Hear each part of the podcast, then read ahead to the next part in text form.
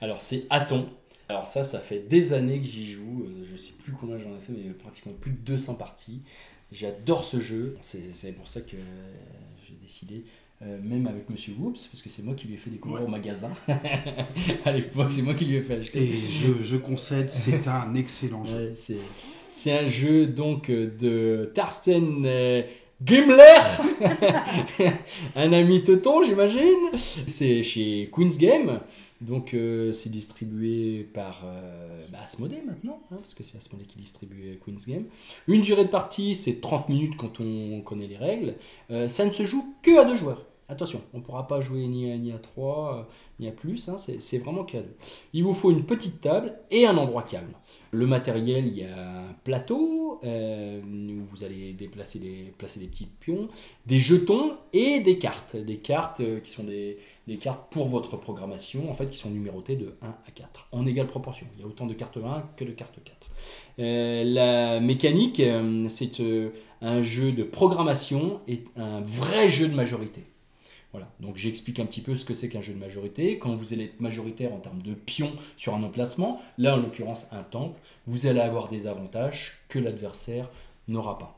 Euh, la rejouabilité de ce jeu est énorme. Moi, je vous dis, j'en ai fait plus de 200 parties. À chaque fois euh, que ça soit un joueur néophyte, un joueur expert, bah voilà, on explique la partie. Et généralement, si c'est en début de week-end, bah, euh, sur le week-end, on en a fait quelques, hein, euh, quelques-unes quand même. Donc, le principe est très très simple. Au début de votre tour, vous allez piocher 4 cartes sur un, tas de cartes avec euh, des cartes qui sont numérotées que de 1 à 4 en égale proportion, comme je vous l'ai déjà dit. Et vous allez programmer 4 cartouches. Alors il y a un cartouche pour faire évoluer votre score, un cartouche pour éliminer des pions de l'adversaire, un cartouche pour savoir où est-ce que vous pouvez vous placer sur les 4 temples qui sont présents sur le jeu, et un cartouche pour savoir combien vous allez pouvoir mettre de pions. Sachant que, bah, en fonction des valeurs numériques que vous allez placer euh, sur euh, ces cartouches, vous allez pouvoir faire telle ou telle action. Et que votre adversaire aura placé aussi. Oui, tout à fait. Il y, a, il y a une comparaison sur le score, on est en opposition, etc. Vous avez un petit pion joker aussi, si jamais vous avez pioché 3-1, ça vous dit pas, enfin, ça vous dit euh, vraiment rien de, de faire ce tour-là. Vous jouez votre joker, et vous défaussez tout, euh, toutes, enfin, vos 4 cartes et vous en repio- repiochez 4 autres. Mais vous avez ce joker une seule fois par partie. hein. Donc à la fin de la partie, en fait, il y a différentes manières de gagner. Ce qui est très intéressant dans ce jeu-là aussi. C'est une grosse originalité. Donc les différentes manières de gagner, c'est soit de marquer 40 points, soit de contrôler un temple entièrement, soit de contrôler toutes les cases jaunes, soit de contrôler toutes les cases vertes. Et bien sûr, en fonction des cases, que euh, des pions que vous allez éliminer euh, pour l'adversaire, ces pions vont aller dans le puits des âmes. Et quand le puits des âmes sera rempli, il y a un comptage de points et bien sûr se met en place la notion de majorité. Ceux qui sont majoritaires dans les différents temples ont des avantages et les autres ne, les auront pas.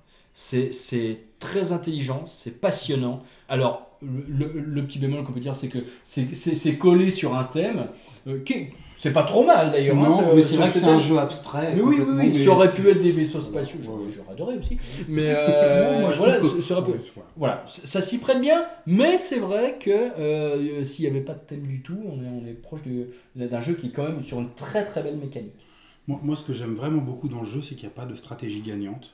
Et que du coup, Oui. on, on, on doit vraiment tenir compte de ce que fait l'adversaire, Ah oui. mais on peut essayer Oui. de le doubler autrement. Si, Oui, oui. S'il privilégie les points, et ben, on, va, on va se dire Ah d'accord, ben moi tu vas voir, je vais prendre les jaunes. Et donc il est obligé d'arrêter sa progression dans les points pour vous empêcher de gagner. Donc euh, Une, force, C'est une vraiment- forte capacité ouais, ouais. d'adaptation Ouais, en fonction de l'adversaire.